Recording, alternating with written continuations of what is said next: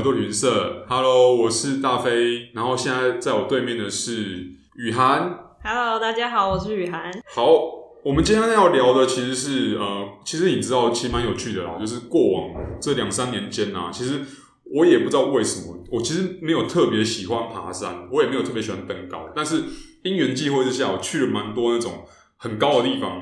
或需要爬山的地方，让我爬了很多山，而且在各种不同的奇形怪状的时刻跟不同的季节都爬过山。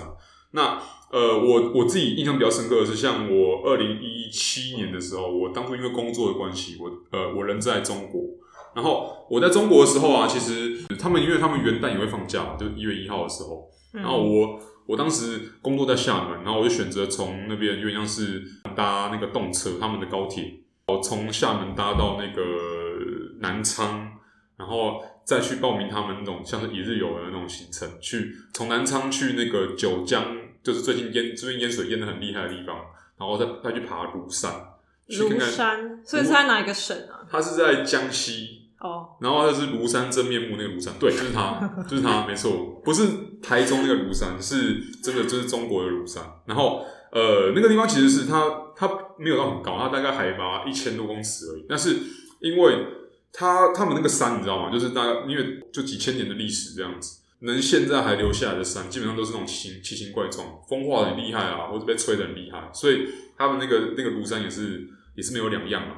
我本身印象比较深刻的是，他们去他们在庐山那个整个风景区，因为它山区很大，然后它会有很多不同的那个景点这样子。那我有去到一个地方叫叫做三叠泉，它就是呃顾名思义就是那个字就是山，然后三叠，然后泉水的泉这样子。什么哪一个叠？叠是那个就叠起来的叠。哦。对，三就是三叠泉瀑布啦。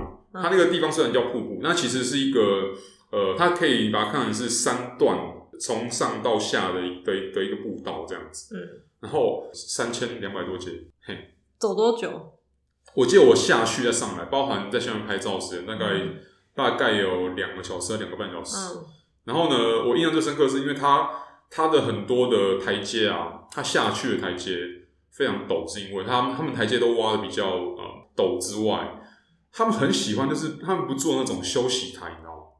你走那种步道的那种台阶都有休息台啊，就是走走走走走，然后然后平一段，走走走走走平一段，哦、没有，他就一路到底，到了你。可能会可能会觉得快要受不了了，突然出现一个平台，然后你在你当你看到下一段一样是深不见底的时候，你就会信心崩溃。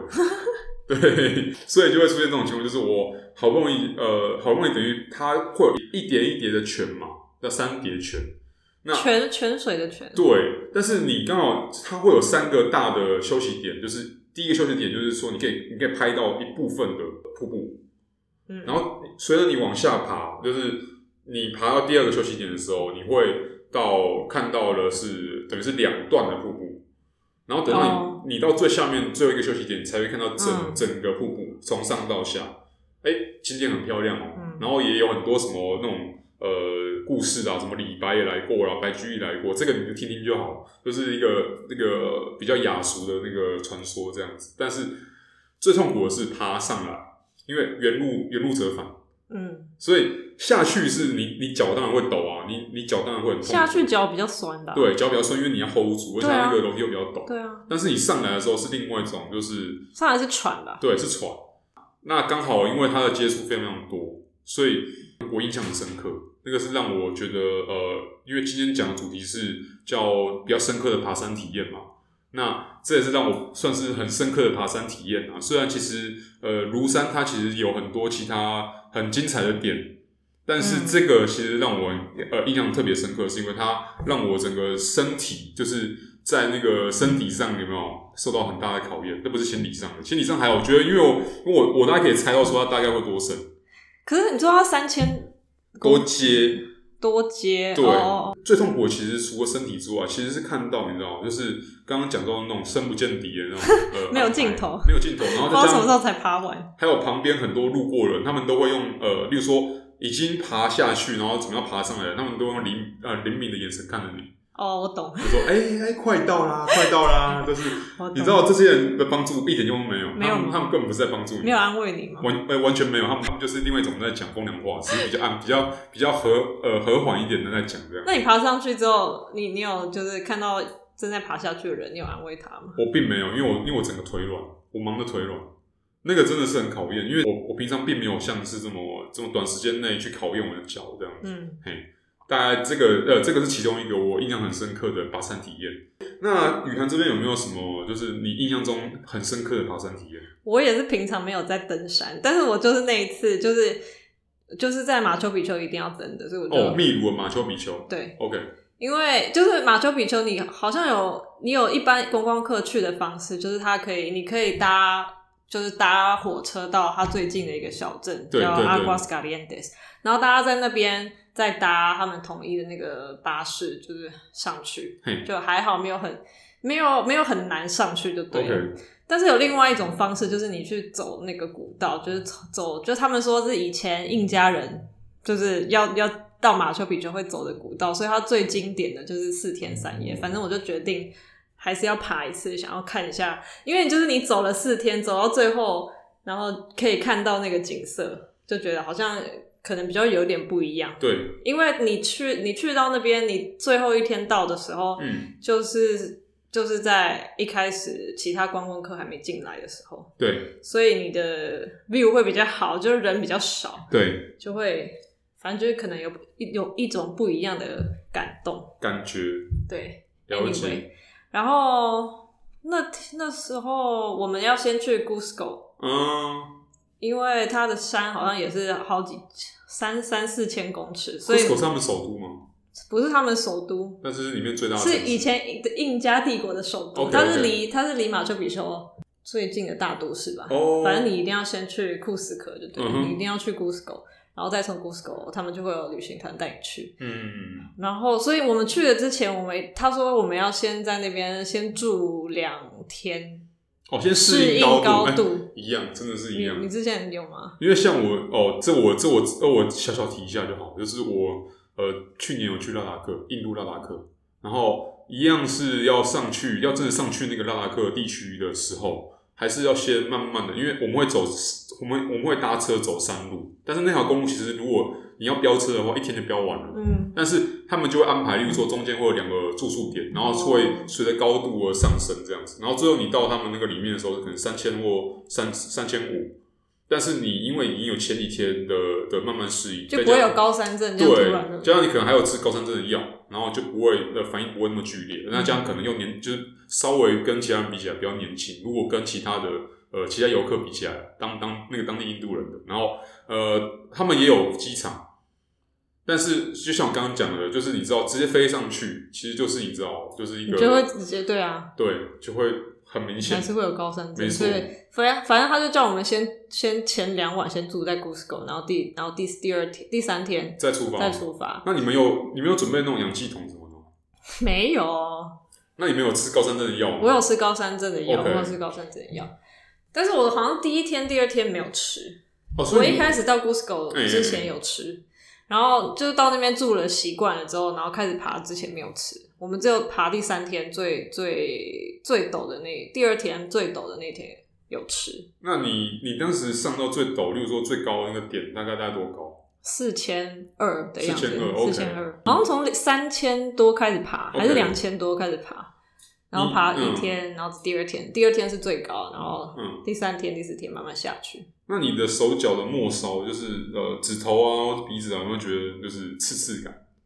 哦，有点麻。对对对对对，那其实麻的感觉。那听说听别人讲说是高山症的的的可能零点一步或零点二步，就是刚开始是这样，但是那个其实也不算高山症，它那就是因为因为你的心脏它会送血液到全身嘛，然后末梢神经没有没有送到，因为空气比较稀薄嘛，然后空气的氧含氧量比较少，那你空气会。呃，你的你的氧也是透过我刚刚讲心脏送到全身，那你的那个末梢可能就觉得，哎、欸，你是不是送来的那个不够多，送来的货不够多，大概是，然后就会有刺刺刺的感觉。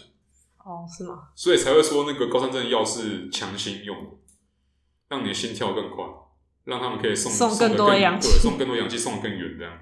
好，对。然后我们第一，我们总共是四天嘛。第一天，第一天是第一天跟第二天，大部分是往上爬。对。第一天比较中等，就是这个难度，其实我之前都没有，我也是没有训练任何登山。对。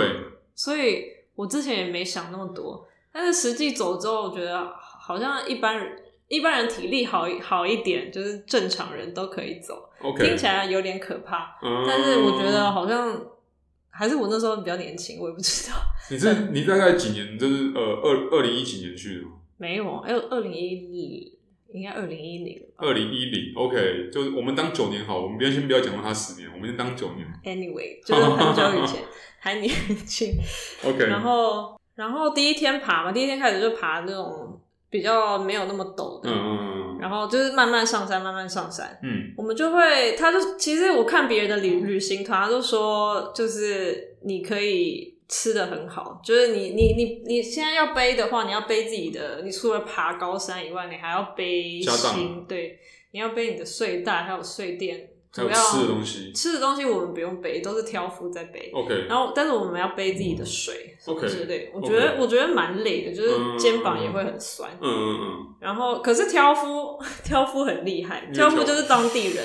然后挑夫都穿那个拖鞋在那个石头上走来走去。对对对。对，然后我们登山客就穿一些全副武装，有的没的，就是穿的很齐全什么之类，很怕就是脚受伤什么之类。然后挑夫就就穿拖鞋，然后在那边背超大的，然后什么帐篷、什么炊具啊，什么全部都是他们在背。我觉得，嗯嗯嗯，还蛮厉害，还蛮辛苦的。然后好像可以，如果你不想自己背你的那个帐篷，不，你的睡袋什么的，你可以，你可以好像就是害再再付钱那请人。对，但我那时候就是就学生啊，就不想花那么多钱，嗯，反正就自己背。我觉得是背这个也是蛮累的，是除了爬很累。但你可以记到现在，对啊，这是你的故事。对，就是肩膀很酸。然后第一天就这样爬。第二天是最累的，第二天就是要攻顶，攻到四千二的那个地方。哦。但是景色真的蛮漂亮的，因为我们在走的时候，旁边就是一个很大的山谷。对。然后就好像它叫做 Dead Woman，、okay. 我忘记它，它直接从那个他们的 Getra 就是他们当地原住民的语言翻、嗯、翻过来。是。然后那边就是最高点，我觉得走那边是我觉得最辛苦的。是辛苦的点是在说，例如说它很蜿蜒，还是它高度起伏很大？我觉得它很，我觉得是高度很高，所以我觉得走得很喘。走得很喘，走得很喘。然后你的你就会觉得可能迈出一步都会花很多力气的感觉。就是你你要调整自己的脚步，慢慢走，这样。还有呼吸，还有呼吸，呼吸就是很喘。然后然后又有点手，就是有点麻麻的感觉。对对对对对那温度嘞？温度会很冷。我去的时候十一月，算是他们夏夏天，因为南半球。哦，对。所以晚上的时候会很冷，但是爬的时候还好。因为你会，你因为你在动嘛。对。而且是白天。对，所以还好。反正那我觉得那那一段是最累的。对。就是爬上最高峰之后是最，这之前那一段是最累的，嗯、但是我觉得还蛮。有趣的，了解。就是我觉得这你你，我觉得我觉得在爬山的时候，你可以，就是你现在只有跟自己相处，你要调整自己的呼吸，因为像是跟自己对话感觉，有一点。因为你因为你当然你你眼前所见，你当然有眼睛嘛，你可以看到有你呃脚边景色的变化，你也在看路，因为你要爬，嗯，但。就像你刚刚讲的，因为因为呃，当下你也没办法去顾虑到其他人在干嘛。对，因为每个你现在有同团的人一起，但是每个人爬的脚步不同，所以你最后还剩下你还是只剩下你自己，所以你就要 focus 在就是我现在要爬多久，还有多高才会到。这让我想到，呃，这因为因为这让我想到，因为你刚刚讲四千二那个那个高度，嗯，再加上你又讲说那个就是爬在爬的时候一样会有就是就手麻脚麻这次感觉，嗯，我就快速带过，就是我去年一样，像刚刚讲到我去年去拉达克印度北部山区喜马拉雅山的一个旁支啊，嗯，一个藏区边边，那。我当初去爬，也没有，也也只是也没有爬到山那个山顶，就是爬到一个鞍部而已。就是我们去践行，只是 hiking 而已。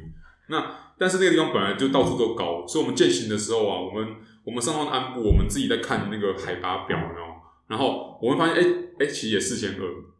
直到安部而已。然后我们我们跑到安部就休息。但是你们出发的时候就算是高的。呃，对，我们出发的地方就超过三千七了。对，但是因为我们我们我们在践行的那个时候已经是那个那个整个，因为我去两礼拜嘛，是整个旅程的第十天、第十一天，嗯，所以完全都适应。已经还好。对，那当下我们一样夏天去的，是呃六月、七月的时候去的，呃七月，然后我们当下还是觉得很热，然后我们我们当时那个特别的地方是在于，因为爬那个爬他们的地方，其实那呃其实那段路要安布的那个是他们的一样是。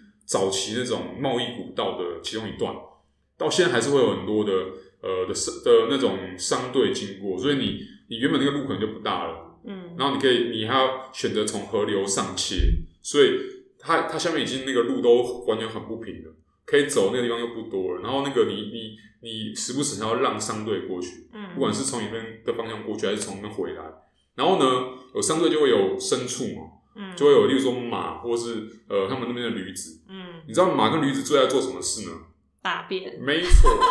可是你你走一走，路上都有大。我跟你讲，他们大就算了，然后他们又他们又他们都特别喜欢大在，就是你那沿路，就是他那个步道那边，就是最好走、最好落脚的地方。对啊，这边这边比较好拉屎。完全就是大量的地雷跟陷阱，你知道吗？那哎，就是你会觉得说，你会你当下一直就是除了跟自己对话，像你刚刚讲的以外，还会多还会多一个情绪，就是一直咒骂那些马。就是你为什么你你我们先不要讲你为什么死那么多好了，就是为什么你要你要像我刚刚讲一样，为什么你要大在那个那个最好踩的地方，让我们去踩那个最难踩，然后超难超难往上爬的地方？对。然后我我有印象，就是你刚刚像像你刚刚讲那个挑夫，对不对？嗯、当地人，那、啊、那、啊、我们那个我们当时是有向导，就是向导跟我们当时原本呃，就每天都陪伴我们的司机也一起下来爬，因为他是当地人。嚯、嗯，我没有看过，真的是那明那明明一样是一个很陡的山路，对不对？然后一样是很长很陡，然后因为一样海拔的关系，我们会觉得很喘，因为因为当地人嘛。那个那个司机小哥完全就是一路飞奔哦，对，他们爬超快的。我想说，就是哇，他他没有踏他们自家的楼梯，他没有到穿拖鞋，但是他他他穿的那个鞋不是运动鞋，反正就是哦，反正就是他开车，就是他也没有什么特别装备，对不对？然后他就这样几乎，而且最厉害的是他除了爬上去的时候，他就是哎，他会走那种径，他他会走不是路的路。只是坡，只是一个坡而已。我们走那个路径嘛，对，他不是走路，他就是直接走捷径的，去就就上去，好像爬他们家的那个后院土坡一样。对啊。最厉害的是下来也是可以这样，哎、欸，下来其实是像你刚刚讲，下来比较靠脚力，靠你的膝盖，对，靠膝盖要 hold 住，不然你会整个掉下去。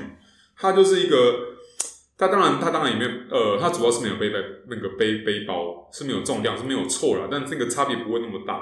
就一般人不会说可以下坡的时候也可以直接走那个坡就咻就下来了。哦，他那个速度跟卡通跟卡通没有两样，就是你在你在逗我吗？怎么可能会有人那样爬山？他们就是这样爬山的。Anyway，、嗯、所以呃，所以这让我印象很深刻啊。就当时在在拉达克的 hiking，然后呢，同时呢，我更早之前其实像我二零一七年的时候，我有去过以色列。然后以色列是这样，以色列其实有很多那种遗迹啊，就是他们。古他们古时候就是还有所谓的那个犹太人的早期啊，应该这样讲，那两千多年前，在圣经故事呃频繁出现的那个年代里面，那犹那在耶稣出现之前的年代，是犹太人他们自己的生活嘛，一样一样在那块土地上。那以色列人他们就是他们当时是有一阵子受到那个罗马罗马帝国的那个攻击，嗯，他们呃就等于罗马人把他们原本在耶路撒冷啊，还有其他地方的那个那个的建筑啊，还有一些领土都攻下来了，所以他们后来是躲到一个算是有点像是那个约旦河边边的一个，呃，真的是一个你现场看你会觉得说哇靠，这是这是怎样？这是那个如果有上帝的话，这是他。啊，他在玩游戏的时候，在这在这这么一堆沙中间放了一个小石头嘛，因为那个很那个那个山就像是一块很巨无霸的一个乐高的积木的一个其中一小片一样，就是乐高积木不是会会有很多那种物件吗？就是一颗一颗大小积木，oh. 它有点像是突然出现在土地上的一个小积木。哦、oh.，OK，对，然后呢，就是一个切割的超完整，就是一个正方形。但是它它它的确是一个自然的一座山，它就是一个一个突然出突然出现的一个东西。然后，呃，刚刚讲到你说那个山长得像正方形，对，哦，好，就很特别啦。然后，然后，然后刚刚讲到说以色列人他们当时在呃，就犹太人他们当时在那个在那边有人躲到最后，躲罗马军队，只好在在向这座山上面盖堡垒、盖要塞。嗯，所以他们等于把这个原本看起来正方形的石头，把它上面雕刻。你有没有想象说，就是雕刻可能成很多的呃起居的地方，还有城堡。那让罗马军队当时也只有就上山只有一条路，他们就挡着，就不让他们上来。但是最后呢，呃，罗马军队还是还是透过那条路，还是最后就是靠人数优势攻上去了。然后他们他们这段故事其实是后来的结果的结局是，罗马军队攻上去之后，呃，上去之后才发现说，哎，其呃几乎全部人都自杀了，因为他们不想被罗马人给统治。嗯，那为什么后来会知道说？呃，他们是自杀，不是由其他原因而通通都挂在那边，是因为后来罗马军队在在四处那个搜寻的时候，发现说那个他们那个积水池里面有躲几个不想自杀的的犹太人，然后就把这故事讲出来。好，Anyway，我会讲这段是因为我们当时去以色列，就是我跟我朋友，然后我们在以色列的时候，我们就有去这地方。我们然后呢，他那个当时罗马军队上去那条路叫蛇道，叫 Snake Pass，然后。这个东西两千年之后还存在哦，一模一样，就是那条路。但是你可以选择你要爬那条路上去呢，还是现在？诶，现在现代化的时代嘛，有缆车。嗯，缆车的话超快，在五分钟之内可以到。但是你爬蛇道的话，像我们刚爬上去四十分钟，然后四十分钟是 under 在那个就是周围完全没有任何树荫，就是大太阳的照射之下。嗯，一般人他们爬蛇道，他们会爬蛇道是半夜去爬，然后。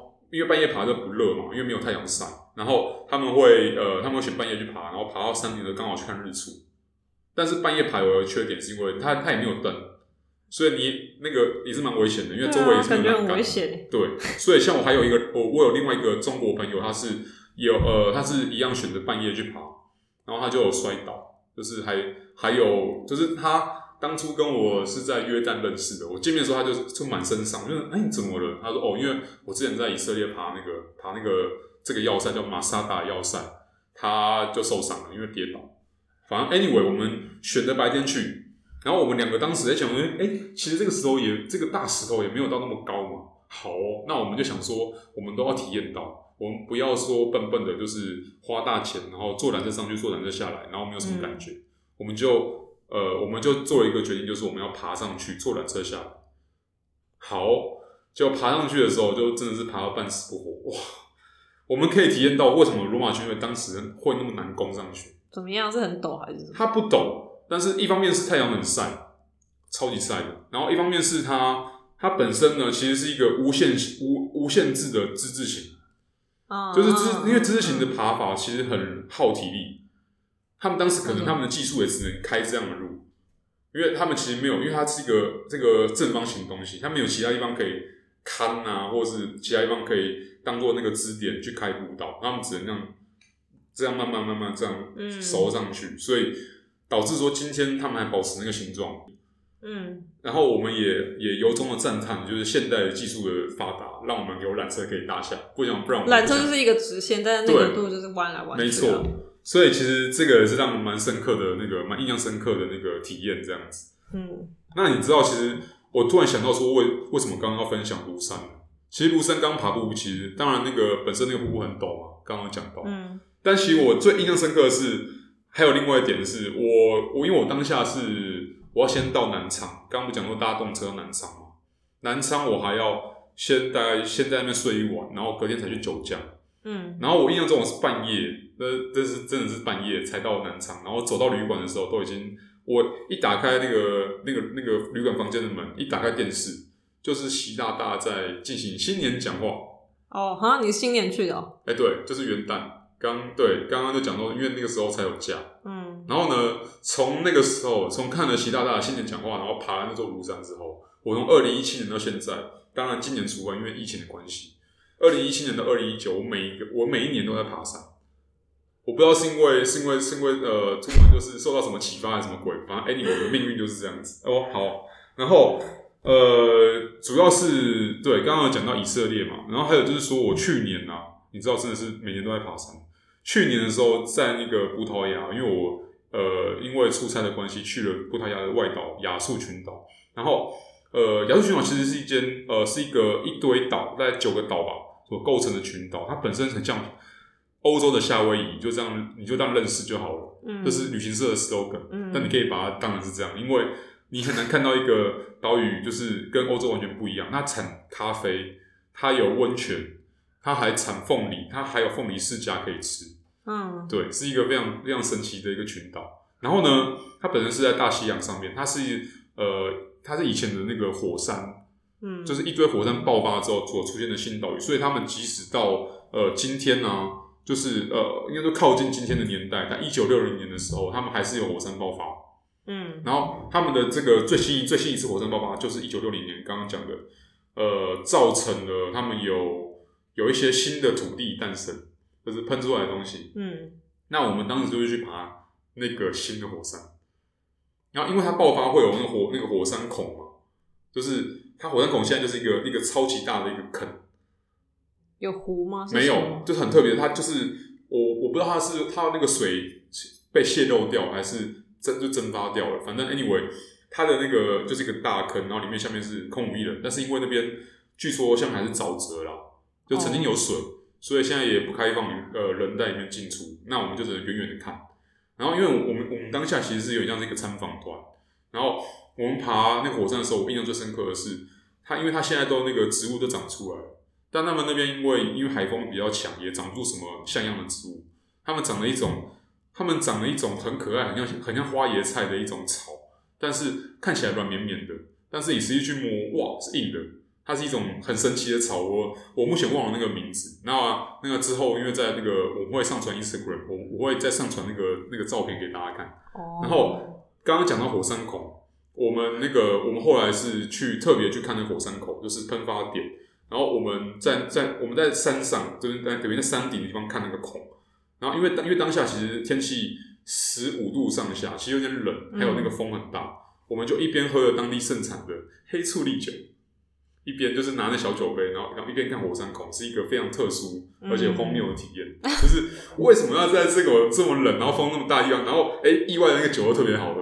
哦，这是一个水果酒，因为他们那个那个群岛啊，就是除了刚刚讲凤梨之外，还有凤梨世家一个很神奇的东西之外，他们还盛产很多像芒果，还有长出芒果来虽然很少。然后还有还有很多像桃子啊，像就是一些你在欧洲听不到的一些水果，像是还有一些热带水果，像呃，他们香蕉也有种出来，然后还有百香果。他们他们当地有另外一个很有名的饮料是当地百香果的果汁弄成汽水，嗯、据说可口可乐还打不赢。嗯，anyway，反正呃，他们产很多的水果，然后他们有他们群岛的人也没有到很多，所以吃不完，他就会酿成各种果酱。嗯，然后酿成，例如说像是刚刚讲水果酒，嗯，或者是像利可这种东西，就甜酒，所以他们有大量像这样的酒。我我目前很扼腕，就是说我当时我很想带很多酒回来，但没办法带回来，因为你知道那个台湾入境的酒有那个限定公斤数跟支数，好像两两公斤吧，我记得。那你还是有带？对，然后就然后我我后来是选择带那个葡萄牙本土的那个樱桃酒回台湾。这是另外一段故事。然后樱桃酒，那个就是要要直接等于是倒进巧克力杯里面去喝。哦，我好像有喝过。没错，就是这个神奇的东西。对对对，就是在里面。很甜吧？没有，它是它是酸樱桃。酸的，我记得我那时候喝。它当然，它比起一般的酒还是甜，有一点甜。对，但它没有到那么甜，应该这样讲。所以其实呃，anyway，就是刚刚讲到从这个火山的那个岛啊，就是呃，是他们其中一座岛了。他们有九座岛，然后。他们这九座岛全部都是火山岛，全部都可以践行，但是一般台湾人真的很少去这个地方。嗯，通常都是欧洲人跟像北美洲人居多，因为从北美洲飞到那边大概五个小时而已，所以算是他们的世外桃源。他们去了，他们去巴哈马什么什么去累的哦，呃，去百慕那。但他们应该离欧欧洲没有很近，是吗？对，他没有，他没有到很近。